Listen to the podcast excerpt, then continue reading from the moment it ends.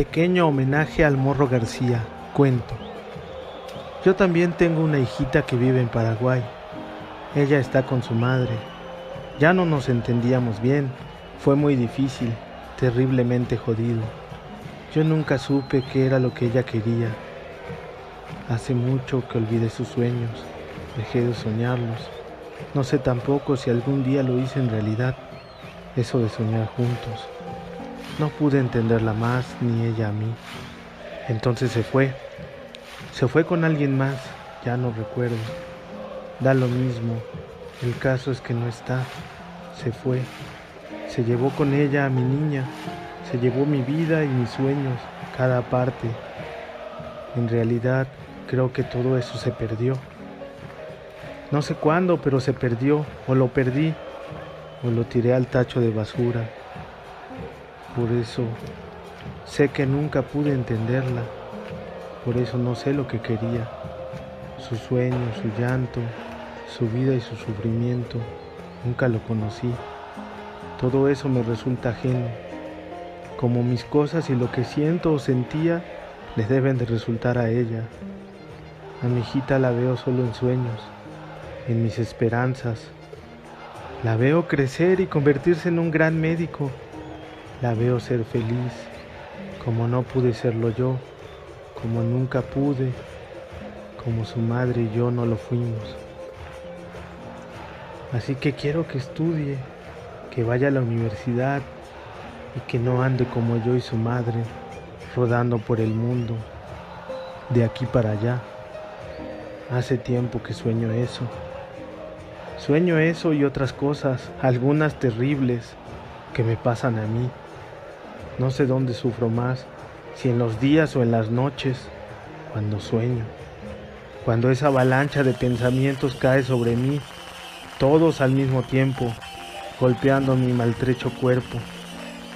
Esos pensamientos son como una avalancha de esas que se forman como olas furibundas en la cancha del tomba, en el preciso instante libertador de un gol, con el rugir de un relator.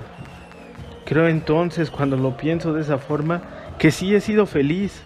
Lo he sido al menos en 52 ocasiones, con esta linda camiseta, con mi segunda piel, esa que más arde, la remera de Godoy Cruz.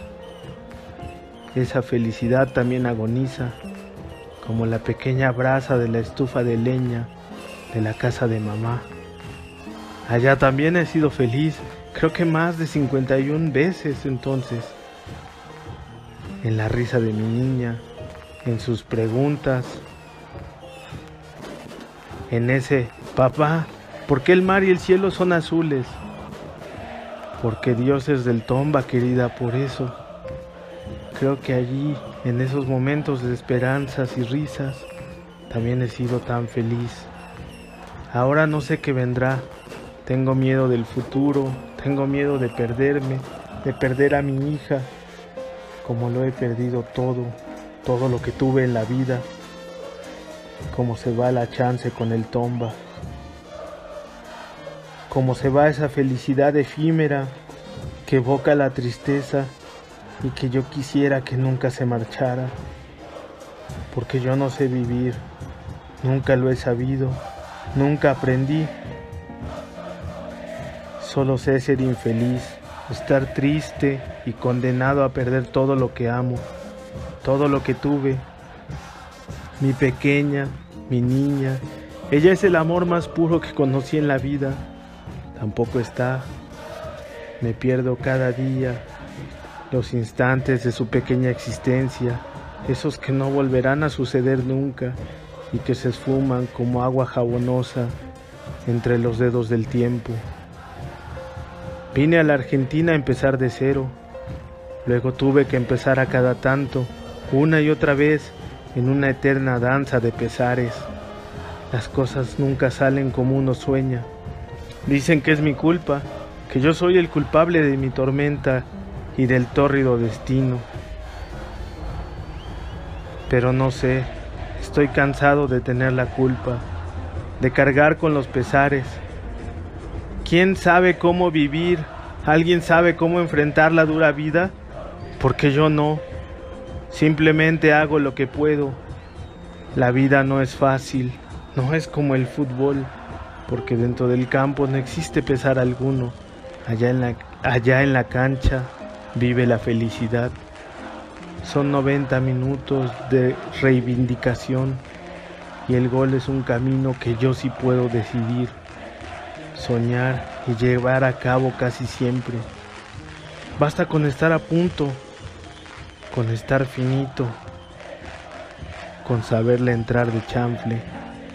La vida dentro de la cancha, en un partido de fútbol, no se parece a la vida de afuera. Y yo no sé vivir, solo sé jugar fútbol, solo sé apostar por el gol, crear, pasar, soñar y meter. Allá adentro es tan fácil, no como acá Acá es duro y muy jodido. Ojalá algún día encuentre el modo de vivir y entonces que la felicidad dure al menos 90 minutos y que yo no me sienta roto, que no sienta este dolor o esa angustia irrefrenable que no tiene explicación. Al paso del tiempo, como en un partido malo, en esos días en los que no andas, te quedas sin más nada. Entonces ya no hay magia, ni talento, ni pases, ni pegada. Uno solo se queda quieto a medio campo, con las manos al costado, viendo cómo los demás corren, gritan y te putean, y uno apenas si puede con su cuerpo. No tiene más, no tiene nada para dar, solo un dolor inmenso y una tristeza negra por demás.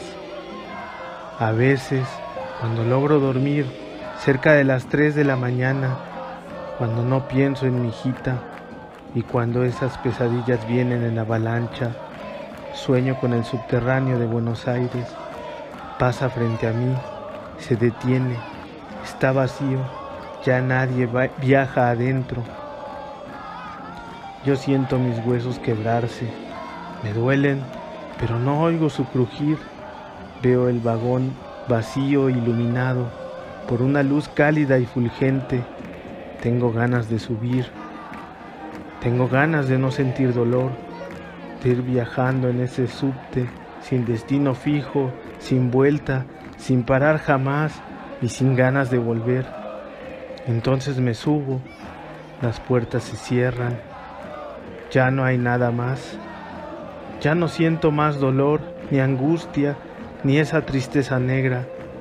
Entonces puedo cerrar mis ojos, siento el calor del sol en una tarde mendocina, con la camiseta del tomba llena de sudor, mi corazón palpita, cobro el tiro libre, la bocha se mete furiosa en el ángulo, rozando el marco, corro lleno de alegría, ya no siento nada, la tarde es mágica, y la hinchada grita el gol.